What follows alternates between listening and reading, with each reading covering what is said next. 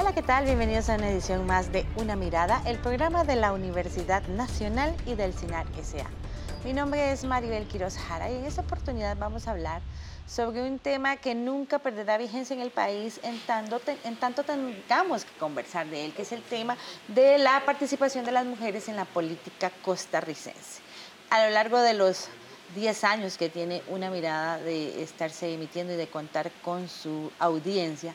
Hemos abordado este tema en múltiples oportunidades y ahora, eh, después de las elecciones presidenciales de este año, pues hemos decidido retomarlo dado eh, el comportamiento de algunos números. Sin embargo, son muchos los retos que persisten sobre este tema de la equidad eh, y, la, y, la, igualdad en la participación de las mujeres en los diferentes ámbitos del quehacer nacional y por eso hoy vamos a hablar sobre mujeres y política. Para hablar de ese tema nos acompañan en esta oportunidad Carolina Sánchez Hernández, socióloga de la Universidad Nacional. Bienvenida a una mirada. Muchas gracias por la invitación. Además está con nosotros Eugenia Zamora Chaverri, quien es magistrada vicepresidenta del Tribunal Supremo de Elecciones, ha sido colaborador de una mirada a su institución. Muchas gracias por estar con nosotros. Un honor, al contrario, muchas gracias. También está con nosotros Jensi Herrera Vega, quien es coordinadora del área de ciudadanía activa del Instituto Nacional de las Mujeres. Gracias por estar con nosotros. Las gracias a ustedes. Sí, eh, como decía yo al inicio, eh, el tema de igualdad, equidad eh, y no discriminación de las mujeres es un tema del que tenemos que seguir hablando en tanto haya eh, algún elemento que eh, no permita que las mujeres se desarrollen plenamente en la sociedad. El tema de participación política siempre sale a la luz después de los procesos electorales. El que tuvimos este año en las dos convocatorias electorales que hizo el Tribunal Supremo de Elecciones, pues no fue la excepción. Y por eso es que estamos hoy nuevamente aquí para conversar sobre este tema que tiene pues múltiples aristas y que esperamos poder abordarlos la mayoría de ellas. Eh, inicialmente me gustaría que eh, me ayudaran a hacer un balance general de cómo miran ustedes eh, qué tanto hemos avanzado en materia de participación política las mujeres, porque sí, pues tenemos muchísima legislación que, que nos respaldan diferentes temas, ¿verdad?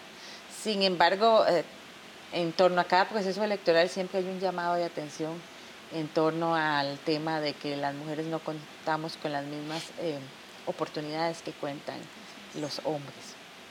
Sí, a mí tal vez me gustaría como hacer un, rapidísimo recorrido histórico, ¿verdad? De las últimas décadas. Eh, por ejemplo, desde el año 1923, que la Liga Feminista funda este, este movimiento para, para promover, ¿verdad?, el voto a las mujeres. En 1925, por ejemplo, Sara Casal emite un, folleto, ¿verdad?, informativo que quiere, digamos, hacer este movimiento para el voto y esto pues se alarga todavía algunas décadas más hasta el 53, ¿verdad?, que es cuando las mujeres votan por primera vez. Del 53 hasta casi el 90 no supera el 20% de participación, por ejemplo, en la Asamblea Legislativa. Es hasta 1996 cuando se hace la reforma por cuotas, ¿verdad?, del 40%, en donde las mujeres empiezan ya a, participar de una manera, digamos, más, o mejor dicho, empiezan a adquirir, digamos, más espacios en, la participación formal de la Asamblea. Posteriormente, para el año 1999, eh, se hace la reforma de que los puestos de participación de ese 40% no solamente sean, eh, digamos, en toda la papeleta, sino en puestos realmente elegibles. Porque lo que pasaba era que inicialmente... Eh, se ponía el 40% para los últimos lugares, ¿verdad? Entonces esas mujeres nunca iban a llegar, ¿verdad? Posteriormente, bueno, viene toda la parte de la, de la paridad, ¿verdad? Ya para el 2010, eh, y que en 2016 se hace esta, esta sentencia del Tribunal Supremo de Elecciones, en donde esa paridad eh, también tiene que ser horizontal, porque lo que pasaba era que los primeros lugares de las papeletas colocaban varones y entonces si quedaba solo el primer lugar de cada provincia, igual eran más más varones, ¿verdad? Los que quedaban en la Asamblea Legislativa, por ejemplo. De manera tal que eh, ya para este periodo, esta última elección, vemos un cambio importante, ¿verdad? Eh, alcanzamos un, 45.6% y bueno, pues es, también es una lucha histórica, ¿no? De muchas mujeres que han, que han eh, puesto pues el cuerpo, ¿no? El movimiento feminista que ha estado ahí siempre presente presionando para que las mujeres tengamos más representación. Bueno, eh, creo que ha sido un resumen muy completo que ha hecho la compañera. Tal vez centrarnos en Eh, efectivamente, Costa Rica, después de que firma en el año 79 la Convención CEDAW, conocida por sus siglas en inglés, la Convención de Naciones Unidas contra todas las formas de discriminación de la mujer, esa convención en su artículo cuarto establece lo que se llaman acciones afirmativas. Y eh, cuando se presenta primero en el año 88 el proyecto de ley de igualdad real de la mujer, aunque no se le llamaba paridad en ese entonces, porque es un término que acuñan las francesas años después, lo cierto es que la propuesta de proyecto de ley planteaba un capítulo entero sobre derechos políticos de la mujer, donde establecía que debía haber igualdad en los puestos internos de los partidos políticos y también en las listas, en las nóminas.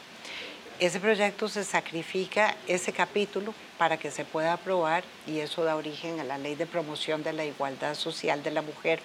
Igualdad real sonaba demasiado violento este, y se sacrifica la igualdad de los derechos políticos. la ley es muy importante en otros campos. Eh, tuve el honor de ser una de sus redactoras. Eh, y fue, como decía Cepal, la primera política pública legislativa en cumplimiento de la CEDAW que se emite en América Latina, pero se sacrifica el origen del proyecto de ley que era precisamente la igualdad político-electoral. Después de eso hay tres proyectos fallidos, uno de ellos donde se introduce la cuota por la diputada Gladys Rojas, que falleció, por cierto, hace un par de años, y finalmente en el 96 se introduce la cuota del 40%.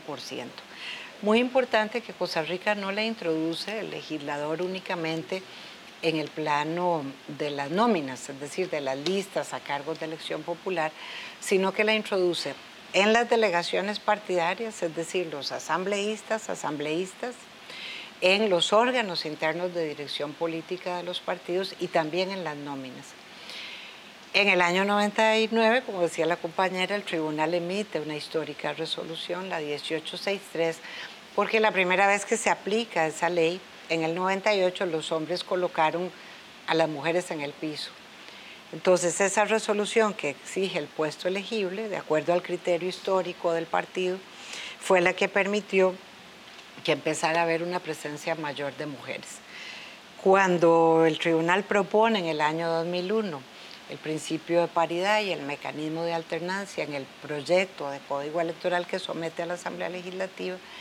Eso se aprueba en el 2009 y entonces el tema de la cuota en puesto elegible viene a ser sustituido por el principio de paridad y el mecanismo de alternancia. Y esa es la discusión, digamos, del 2009 para acá que nos permite luego la paridad horizontal, como, como bien señalabas anteriormente. Yo quisiera iniciar con una anécdota. Cuando en 1949 se aprueba, luego de una gran lucha, él, se aprueba el voto para las mujeres, le preguntaron a Ángela Cuña Brown qué le parecía. Mandó a decir, porque no estaba en el país, Ángela Cuña Brown llegó y, y señaló y dijo, este, muy feliz, muy contenta. Pero señoras, la lucha apenas inicia. De ahí yo quiero recuperar una idea sustantiva, que estos avances han sido gracias a la lucha de muchísimas, de muchísimas, de muchísimas mujeres y hombres aliados, pero básicamente de mujeres, como dijo Carolina, que desde el feminismo, desde las estructuras de los partidos políticos, desde la institucionalidad, siempre han visto a la paridad, entendido no solo como 50 y 50, sino entendido como igualdad efectiva. Exacto. Y entendido también como no discriminación por ser mujeres. Si uno revisa la historia de esas primeras tres diputadas que llegaron en 1900, un 26 de julio, este, en 1950 a 53, perdón, a la Asamblea Legislativa, damos cuenta que no la tuvieron fácil a pesar de que ya las mujeres tenían una participación muy activa dentro del escenario público y político. Ahí yo recuperaría eh, dos, ideas centrales.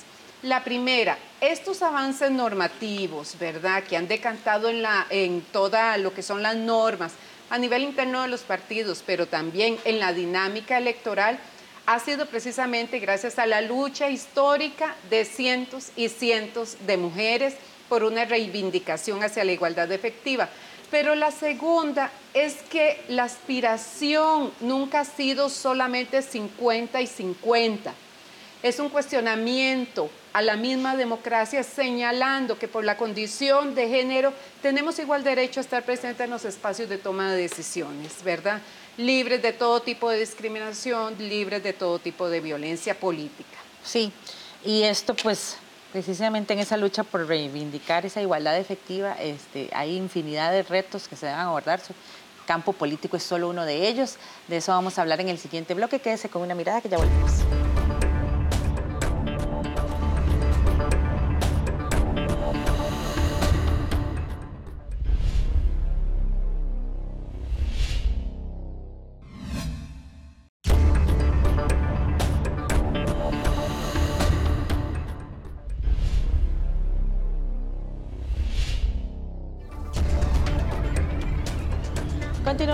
Una mirada al programa de la Universidad Nacional y del CINAR SA, hoy con el tema de la participación política de las mujeres, un poco haciendo un balance sobre la situación actual hoy tras las elecciones recientes que tuvimos en el país este año.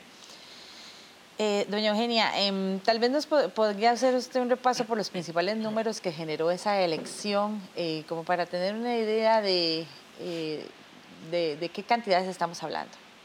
Bueno, básicamente en la elección nacional, a pesar de que es eh, la elección, digamos, que políticamente tiene más peso, ¿verdad?, en el, en el acontecer nacional, los cargos de elección popular que se eligen son los menores, son los menos, perdón, porque en la elección municipal, que es mucho más compleja, es una elección logísticamente muy, muy eh, altamente compleja, elegimos 6.069 cargos en 2016 frente a 60 cargos que se eligen en la elección nacional, para que veamos la diferencia tan enorme, ¿verdad? Y el impacto, a pesar de que no tiene el peso político de la elección nacional, pero el impacto en el proceso democrático que tiene la elección municipal. Entonces, desde el punto de vista numérico, esta es una elección muy sencilla. Son 60 cargos, presidente de la República, primer vicepresidente, segundo vicepresidente. Y en el caso de la Asamblea Legislativa son 57 diputados y diputadas. Em, ya lo decía la compañera este, Carolina, son 26 mujeres en esta Asamblea Legislativa para un 45,6%. De acuerdo con la Unión Interparlamentaria Mundial, eh, volvimos de nuevo, puesto que habíamos perdido en el 2006, éramos el sexto país del mundo, el segundo de América Latina, porque Argentina aprobó la cuota de un 30% en el 99, si no me equivoco, en la década de los 90, y nos ganó la paridad que nosotros perdimos cuando no se aprobó eh, el proyecto de igualdad real en el año 88 pero en ese momento teníamos el sexto lugar de América Latina, eh, del mundo, segundo de América Latina, y en ese momento hemos pasado al séptimo lugar mundial con estas cifras, eh, digamos, de la representación femenina en la Asamblea Legislativa. A, la que hay que sumar que de los cinco puestos del directorio, cuatro son ocupados por mujeres. Eh, sí, yo llego hasta la parte de los derechos político-electorales porque ya aquí con las expertas eh, es importante aclarar, digamos, que en el caso de los que pertenecemos al Tribunal Supremo de Elecciones, eh, nos vamos a referir siempre a las cifras que tienen que ver con cargos de elección popular. Entonces, porque el tema, digamos, de participación política es mucho más amplio, ¿verdad?, que únicamente el tema del ejercicio del sufragio, que es el tema eh, acotado. Obviamente eso se ubica en un contexto general de la situación política de la mujer. Y en el caso de em, regidoras, que me parece, yo siempre saco de nuevo el tema municipal porque me parece que son las mujeres que en la pelea política cotidiana eh, tienen las dificultades mayores, no tienen las facilidades ni los apoyos que eh, después, digamos, en el ejercicio de los cargos tienen las mujeres diputadas sin desmerecer la importancia, el peso de su cargo y lo difícil que es para ellas también. En el caso de regidoras, nosotros elegimos también, hemos variado la cifra, ¿verdad? Pero em, tuvimos un 50% por allí del año 2002, el año 2006, y ahora hemos bajado a un 44, 45%. No se han hecho estudios sobre qué pasó con la aplicación de la cuota y ahora con la paridad y por qué eso ha bajado los números de las mujeres regidoras, que se han mantenido en todo caso por encima del 42-44%. Pero en la actual eh, elección, lo que cambió, digamos, de la elección anterior, donde bajamos, el estreno de la paridad en el 2014 no solamente hizo que no subiéramos las mujeres diputadas y las mujeres regidoras, sino que en el caso de las diputadas bajaron a un 33,3%. Perdimos tres puestos, de 22 bajamos a 19. La aplicación de la paridad horizontal, es decir, allí descubrimos de alguna manera que lo anterior había sido la aplicación de la paridad vertical, la paridad horizontal se pone en juego para esta elección. Eh, de manera tal que eh, los partidos tuvieron que colocar mujeres en números iguales en los encabezamientos de las listas de las siete provincias. De manera que eso permitió ese aumento. Sobre ese tema, una mirada conversó con la presidenta ejecutiva del Instituto Nacional de las Mujeres, Patricia Mora, quien considera que hay que luchar por cada uno de los espacios que se ocupan en la política nacional asegura que para ello hay que empoderar a las mujeres en la política y para eso es fundamental combatir varios frentes, entre ellos el de la violencia y la miseria. Todo. A ver, el terreno de la política es un terreno eh, especialmente difícil para las mujeres. Todos los terrenos de, la vida social son difíciles para nosotras, pero el terreno de la política es especialmente minado para nosotras. Y yo dediqué, eh, entonces dedicaba mi vida al cuido de la casa de las dos hijas, a mi labor profesional como profesora de la Universidad de Costa Rica para percibir un salario y a tener un vínculo que jamás he dejado de tener con la militancia política. En un segundo plano, siempre como hemos estado las mujeres toda la vida.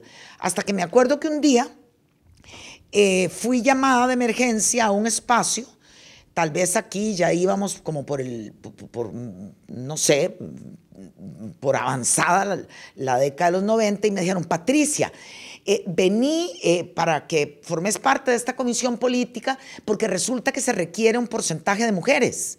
Y yo dije, ok.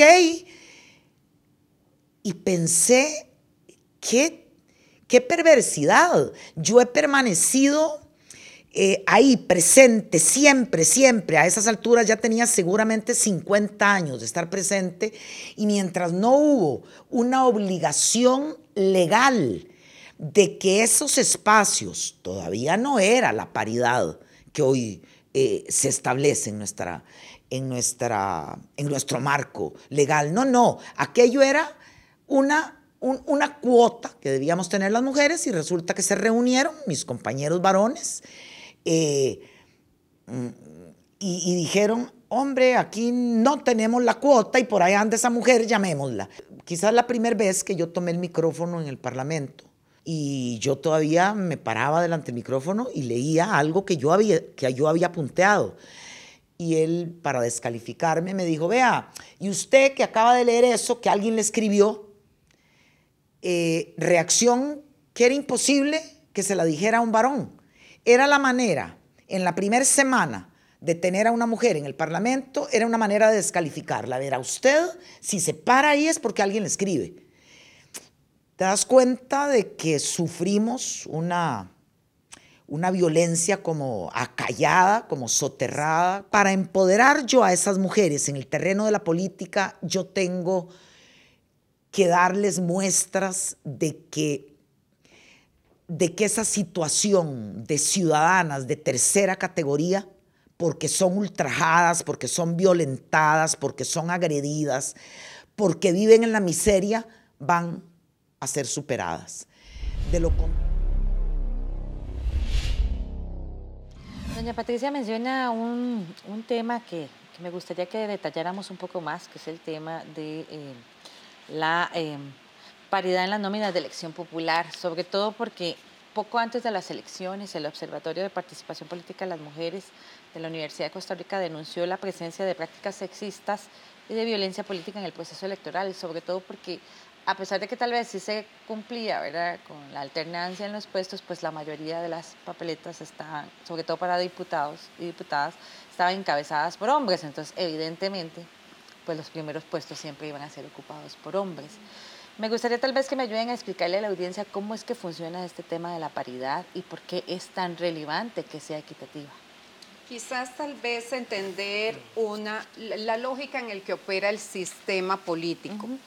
A ver, desde 1949, cuando se aprueba el derecho al voto de las mujeres, hasta 1996, ¿verdad? Este, cuando se instaura el mecanismo de este, cuota mínima de participación política, la participación de las mujeres en la Asamblea Legislativa no sube más allá del 8%. Eso, ¿cuál es la conclusión específica? La conclusión es que por buena voluntad, por evolución, o sea, las mujeres nunca hubiésemos llegado a los espacios de toma de decisiones. En ese sentido, y a partir también de la Convención para la Eliminación de todas las formas de discriminación contra las mujeres, empezamos entonces a identificar ese concepto que llamamos discriminación y lo apuntamos hacia el sistema político, señalando, ojo, este sistema tal cual está excluyendo al 50% de, su población, porque no somos un grupo, no somos una minoría, somos la mitad de la población y en la toma de decisiones todos los indicadores dan cuenta que ahí no estábamos. En ese sentido es cuando se empiezan a hablar primero de acciones afirmativas, pero luego pasamos al concepto de paridad.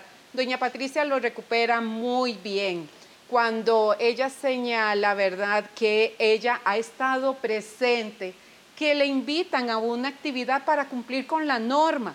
Bueno, esto que llamamos norma, la verdad es que ha sido como un logro de muchísimas mujeres, en el cual hemos instaurado el principio de paridad, pero paridad entendida como igualdad efectiva entre mujeres y hombres, no solamente 50 y 50. Hemos logrado llegar en este momento a un 45-6% en Asamblea Legislativa, pero en este momento tenemos además este, 14 ministras, ¿verdad? Y 11 ministros. Algunas de estas ministras están encabezando espacios considerados este, tradicionalmente masculinos. Hacienda, están en, este, en distintos ámbitos, ¿verdad? Y entonces hay que ir tratando de resquebrajar como esta lógica de que estos son los espacios para las mujeres y estos son los espacios para, eh, para los hombres.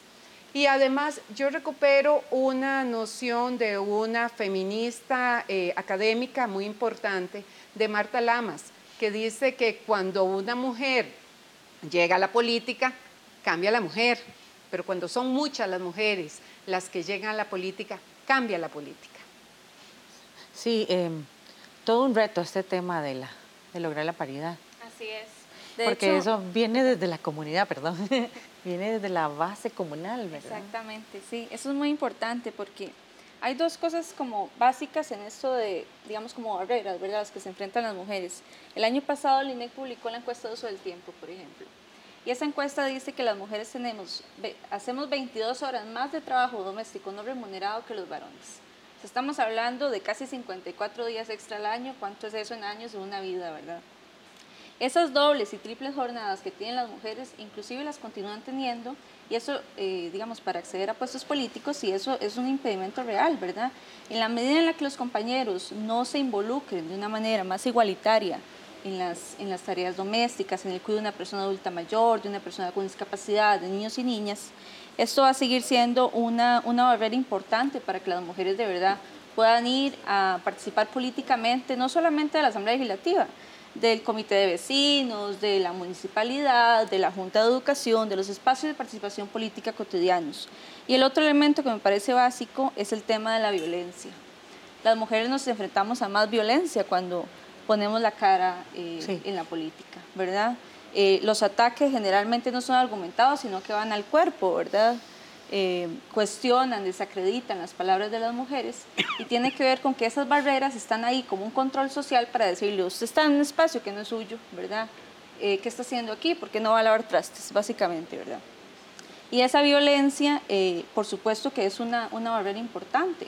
Hace poco un, periódico nacional sacaba la noticia de que las chicas en los gobiernos estudiantiles de secundaria participan mucho menos que los hombres. Y entonces que en las campañas de los colegios lo que estaba pasando es que les decían, ¿cómo usted va a ser presidenta del colegio si ha tenido cuatro novios? Este, usted es muy fea para ser presidenta del colegio. Y ellas decían, a los chicos no les están cuestionando eso. Entonces, ¿cómo desde niñas, desde adolescentes, esas barreras, verdad, hay que irlas empujando? Porque... Eh, la participación no solamente real, sino también simbólica es muy importante para la imagen que las niñas ven eh, en la política nacional. Sí, esas barreras han tenido que ser superadas por muchas mujeres que han participado en la política nacional. Eh, algunas de ellas son las que ocupan actualmente un puesto en la Asamblea Legislativa. Una mirada conversó con tres de las diputadas de la República, quienes nos comentaron sobre cómo los cambios legislativos han incidido positivamente en la conformación de las bancadas políticas.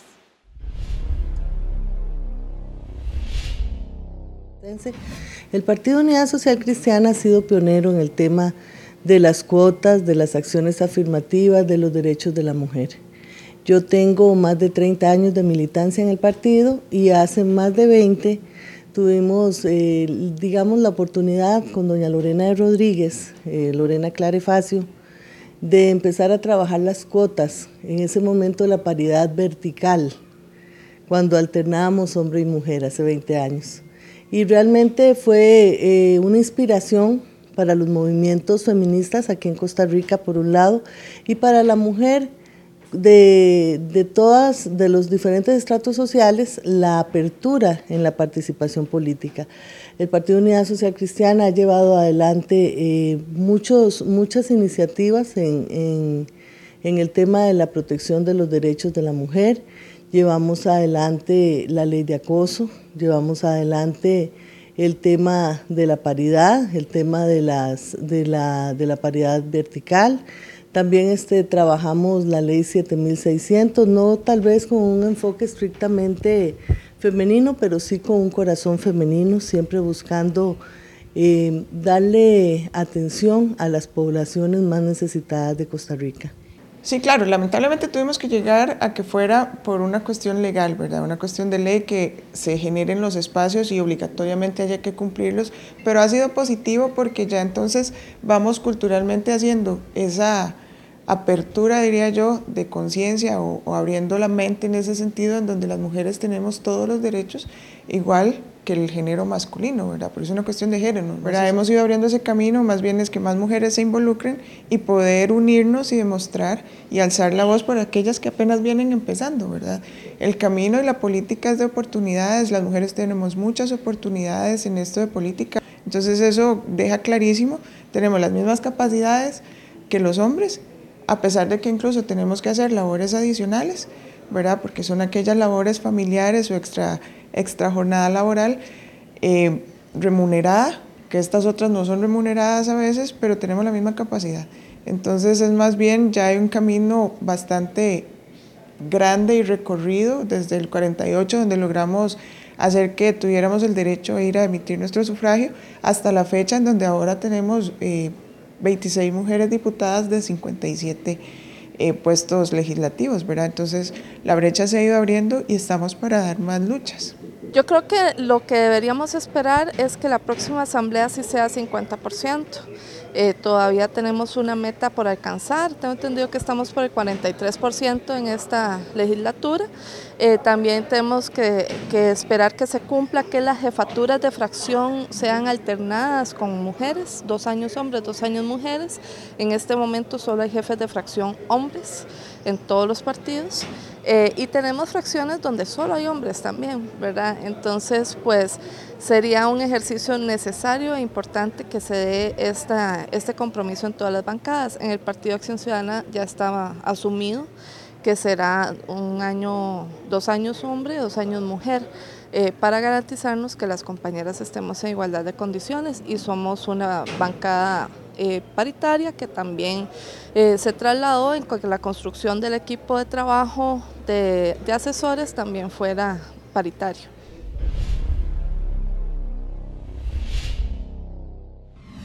Es que como ellas mencionaban, no solo está el tema del uso del tiempo, ¿verdad? Que, bueno, todas nosotras sabemos de esas dobles y triples jornadas que una tiene que aumentar desde que está en el colegio, la escuela, ¿verdad? Eso empieza desde ahí. Este, sino también el tema de los estereotipos sociales, ¿verdad? Cómo sigue siendo mal visto que una mujer participe en espacios públicos y sobre todo en temas de política. Sí, claro. Yo ahí sí quisiera referirme a algo que han mencionado este, mis compañeras en la mesa y es el tema de violencia política contra las mujeres. La violencia se manifiesta, por la condición de género, se manifiesta en los múltiples espacios y eso ya lo sabemos pero uno de los espacios donde se está dando con mayor agudeza es en el espacio político y tiene como dos aristas. Una de las aristas es cuando a las mujeres se les achaca por su condición de género.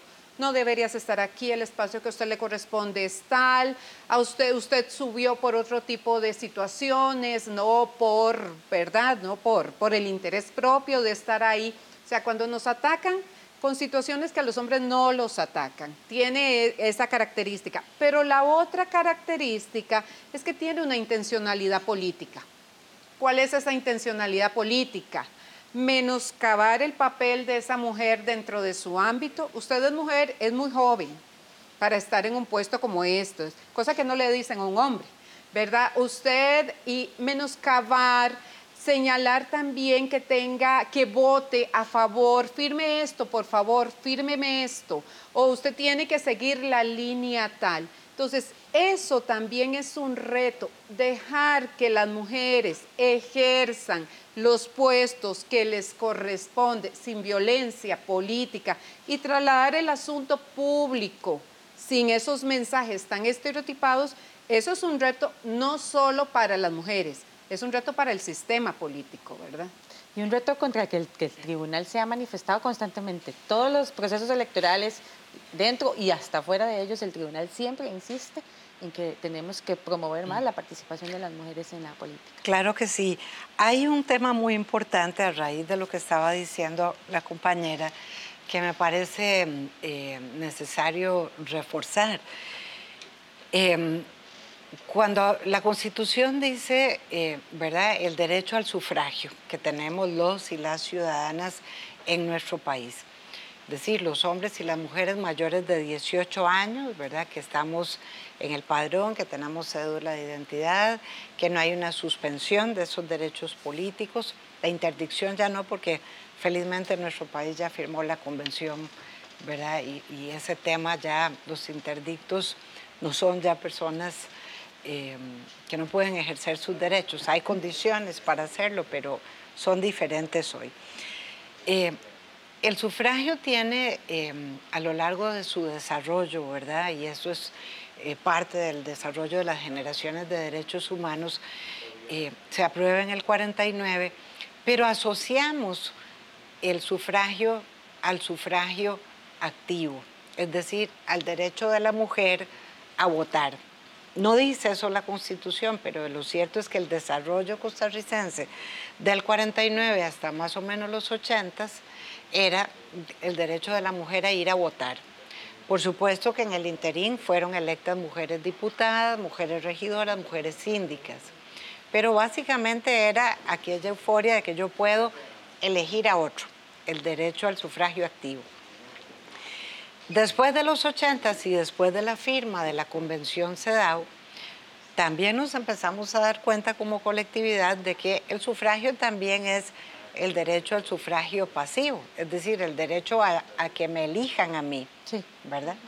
Y ahí empieza una presencia mayor de las mujeres en cargos de elección popular.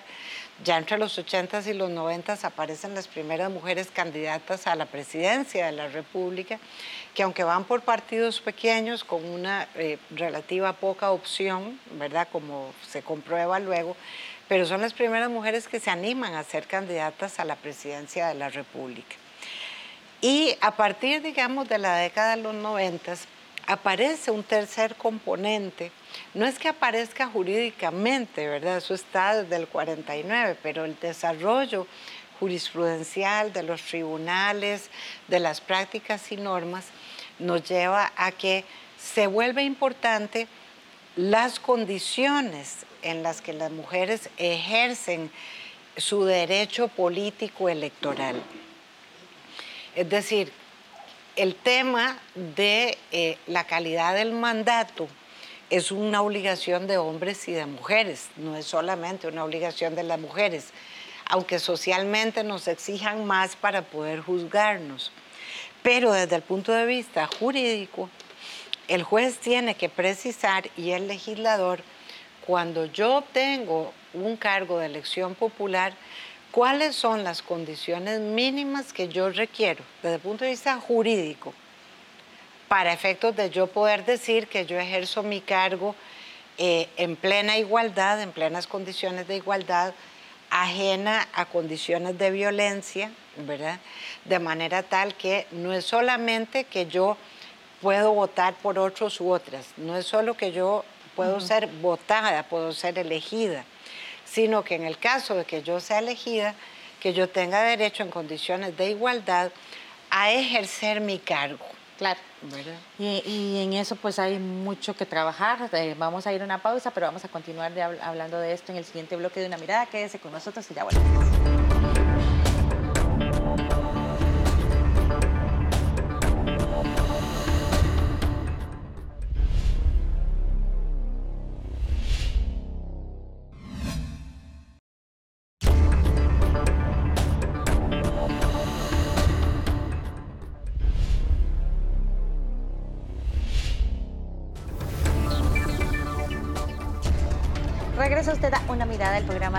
Universidad Nacional y del SINAR S.A. Hoy con el tema de la importancia de fortalecer la participación política de las mujeres en el país, entre otros ámbitos de acción, por supuesto. Eh, al respecto, una mirada conversó con la eh, señora Claudia Dobles, primera dama de la República de Costa Rica, quien asegura que la voz de las mujeres es muy necesaria en todos los espacios políticos. Su trabajo promueve la participación democrática y el bienestar con enfoque de género. Yo nunca estuve directamente participando en política. Sí, como, como bien usted lo dice, al lado de Carlos, pues de alguna u otra manera la participación, aunque sea indirecta, está. Pero ya ahora participando activamente sí le puedo decir que me parece importantísimo. La voz de la mujer es una voz democrática, es una representación importante y creo que necesitamos que cada vez existan más mujeres lideresas en, en, la política, en todos los aspectos, en todos los sectores, pero en política es uno de los más importantes por la incidencia directa que tiene en la generación de políticas públicas para la mujer. Bueno, directamente nuestra agenda no es necesariamente la agenda mujer específicamente. Lo que pasa es que la agenda que nosotros llevamos, que es una agenda más eh, de movilidad, de planificación urbana, de ordenamiento territorial, realmente cuando se hace bien y cuando se planea estratégicamente, tiene una incidencia directa en temas de género, porque muchas de las personas en estado de mayor vulnerabilidad que se ven afectadas por la falta de planificación, por la falta de conectividad, por la falta de vivienda digna, son jefas de hogar. Entonces, al final del día, si bien nuestra agenda no es una agenda propiamente de género, la incidencia que tiene una buena ejecución y un buen planeamiento en todos estos temas, tiene una incidencia directa en las mujeres, en las jefas de hogar, en las mujeres sobre todo las que están en mayor grado de vulnerabilidad. Entonces sí hay un componente de género ahí.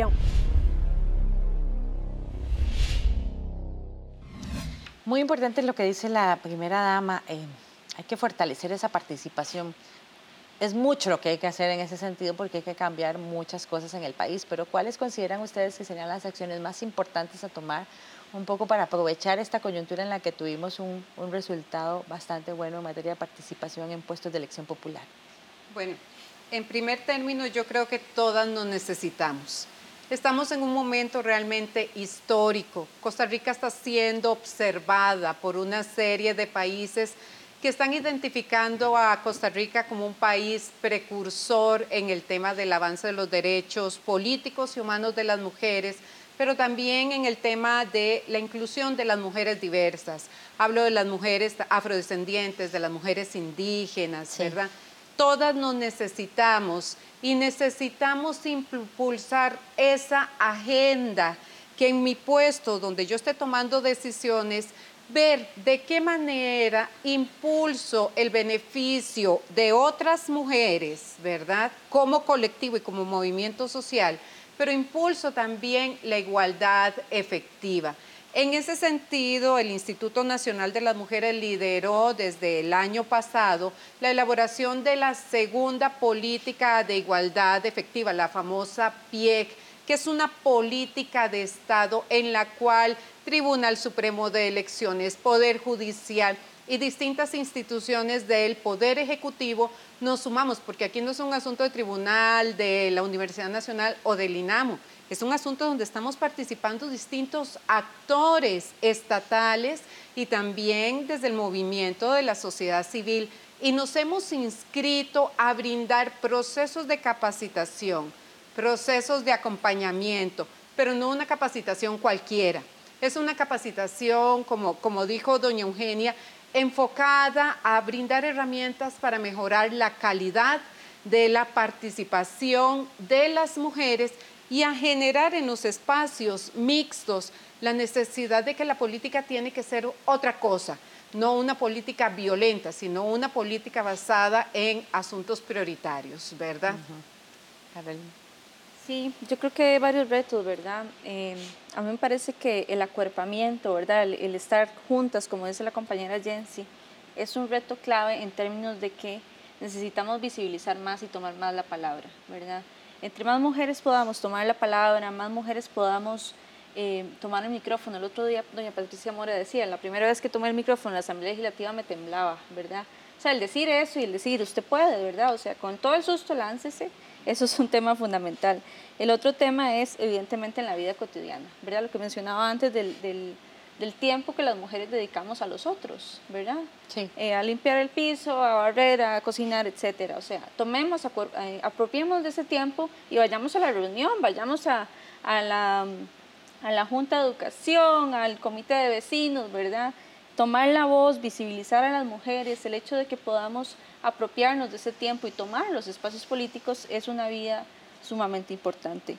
Y otro tema que a mí me parece importante visibilizar es el papel de los medios de comunicación, ¿verdad? Porque muchas veces estamos a veces viendo el traspaso de poderes y entonces invitan a alguien para que critique la ropa que tiene puesta, ¿verdad? O sea, ¿qué, ¿qué están haciendo los medios de comunicación en términos de visibilizar cuál es ese currículum de las mujeres, cuáles son las luchas que han alcanzado, por qué están ahí, ¿verdad? Y no, digamos, de qué color es el vestido, cuál diseñador se lo hizo, ¿verdad? Eh, ¿Cuáles son eh, los criterios que tienen los medios de comunicación para poner a veces titulares que son tendenciosos, que son particularmente violentos a las mujeres? Que las preguntas que le hacen a las mujeres muchas veces tienen que ver con em, tareas históricas que se nos han asignado y de pronto no este, en otro tipo de de temas, ¿verdad? Por ejemplo, el hecho de que ahora tengamos una ministra de Hacienda, tengamos una mujer canciller, ¿verdad? Son espacios que usualmente, históricamente, han sido tomados por hombres y en este gobierno estamos viendo eh, un panorama distinto que tenemos que aprovechar y potenciar sin ninguna duda. Bueno, eh, ahí yo procuro, como decía al inicio, referirme únicamente a la parte, digamos, relacionada con mi trabajo, pero pero es difícil, ¿verdad? Porque uno brinca. bueno, más con toda la experiencia y todos los procesos que usted ha vivido, tiene mucho que decir al respecto. Este fue el octavo, así que sí, Son, un montón. Eh, básicamente porque cada dos años, ¿verdad? De hecho, tenemos una elección. Pero eh, una cosa muy importante que decía doña Claudia, que me parece mm, mm, es vital en, en todo, ¿verdad? Pero muy especialmente en relación con las mujeres, es la generación de políticas públicas que favorezcan a las mujeres. Hay un estudio, ya tiene más de 10 años, de la Universidad de Essex de Inglaterra. Lamentablemente Costa Rica no estuvo incluida, pero estuvieron como 20 países de América Latina. Y el estudio señalaba que la presencia de hombres o de mujeres en los consejos municipales o en los parlamentos no necesariamente incidía, no había una relación causa-efecto en la producción de políticas públicas en favor de las mujeres, pero que sí incidía sobre todo en empoderar a otras mujeres. Si mi vecina fue síndica y quedó, ¿por qué yo no voy a poder ser síndica para la próxima elección?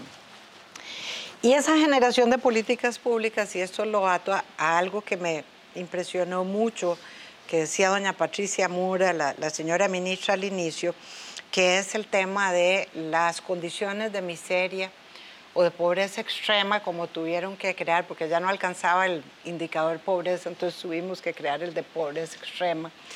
Y esas condiciones económicas y laborales en las que las mujeres pobres están insertas, porque es difícil participar políticamente, es, es, una ironía, porque solo la política puede cambiar las cosas, pero a la inversa, ¿cómo participo electoralmente si tengo condiciones laborales y de pobreza que no me lo permiten? Y en lo electoral, concretamente, em, hay un proyecto de ley de violencia política en la Asamblea ya desde hace tiempo. Ese es un tema que tenemos pendiente de violencia Em, yo en lo personal creo que debería de haber carrera parlamentaria, que eso permitiría una presencia mayor, no solamente de las mujeres en la Asamblea Legislativa, sino que fortalecería la estructura de los partidos políticos en el país, cambiaría también las circunscripciones electorales que eligen tanto cantones, eh, ¿verdad? consejos como, como diputaciones, por las diferencias tan asimétricas que hay en algunas provincias en particular y la, digamos, la dificultad que eso significa para representar. El caso Punta Arenas, ¿verdad? Va desde la frontera con Guanacaste hasta la frontera con Panamá, o el caso de los chiles en relación con San Carlos, con el resto de Alajuela, o Sarapiquí con el resto de Heredia. Y tenemos pendiente también, pues, otros temas sobre paridad horizontal para las próximas elecciones municipales, porque recordemos que el tema fue resuelto para efectos de la elección de diputados. Sí, eh, muy importante, lo mencionaron ustedes en algún momento durante el programa, trabajar desde la pequeña, desde la primera infancia, ¿verdad? En nuestros centros educativos, que las niñas sientan esa, eh, que se empoderen, ¿verdad? Para participar en los diferentes procesos que, que, que se dan en los centros educativos. Em, yo recuerdo que cuando mis hijos estaban en la escuela hace mucho tiempo, eh, hubo una, una, manifestación de las chicas porque ellas decían que porque en el recreo los varones tenían prioridad sobre el uso de la cancha de fútbol y que ellas querían jugar también, ¿verdad? Entonces en ese tiempo pues no las dejaban, evidentemente, ahora sí, ahora juegan todos contra todos, pero en ese tiempo no. Entonces ellas pidieron que repartieran el tiempo la mitad del tiempo era para los varones y la otra mitad para las chiquillas. al final terminaron jugando todos contra todos, pero o sea, se organizaron para eso. Entonces, definitivamente eh, tenemos que empoderar a nuestras niñas para que mm, su, participación en los centros educativos vaya más allá de, de cuántos minutos puede usar la cancha de fútbol. Claro. En ese sentido hay un hermoso proyecto, ¿verdad? Este, que llevamos INAMU, está tribunal, está el Ministerio de Educación liderado por Vida Estudiantil, en el cual nos hemos unido, ¿verdad? Todas estas instituciones para impulsar y darle acompañamiento a chicas de gobiernos estudiantiles. Y evidentemente todo lo que usted manifestó ahí se, eh, este, se ve, ¿verdad? Cómo ellas, todas estas presidentes de gobiernos estudiantiles, y salió también en el artículo del periódico, evidencian eso que llamamos nosotras política, eh, violencia política, ¿verdad? Pero trabajar con estas poblaciones es fundamental. Igual, con las mujeres que ya están en la toma de decisiones, reflexionar y pensar que detrás de cada una de ellas hay una lucha de N cantidad de mujeres que han dado alma, vida, corazón, porque lleguemos las mujeres a todos los espacios de toma de decisiones y reflexionar en torno a esa agenda de género que me parece fundamental como un ámbito de reivindicación, pero también de derechos políticos y derechos humanos de las mujeres como un todo. Y en tercer lugar, me parece que lo que dijo doña Eugenia evidencia un gran reto, que son las elecciones locales del 2020, junto con Tribunal y otra serie de instituciones en las elecciones 2016, hicimos todo un llamado para que las mujeres ocuparan las alcaldías y las historias fueron muy tristes. Nada más llegaron 12 de las 81 alcaldías. Y las que llegaron, y además las que llegaron a las vicealcaldías, dicen, no queremos más, es demasiado violento para mí. Eso no puede ser. Tenemos igual derecho a ocupar todos y cada uno de los puestos y el llamado también a que no existan estas manifestaciones tan violentas y tan, tan agudas hacia las mujeres políticas. Pues esperamos en realidad que, que espacios de conversación como este, más el trabajo que cada una de ustedes realiza en sus diferentes instituciones y otras que están trabajando por la promoción de la igualdad de la mujer, em, lleven a que la población reflexione sobre el tema y a que más mujeres ¿verdad? Se, se atrevan a, a, defender su derecho a participar en la vida política del país, por mencionar un espacio, hay muchos otros más, y que también pues el resto de la población no lo vea mal, ¿verdad? Que, que lo vean como una oportunidad, como dijo la, la primera dama Claudia Dobles, de eh, aportar al desarrollo del país desde una perspectiva eh, diferente, pero que al final es complementaria de eso que todos y todas queremos para el país, tener, tener una mejor nación para nosotros y para nuestros hijos e hijas. Muchas gracias a ustedes por participar y a ustedes por acompañarnos una vez más aquí en Una Mirada.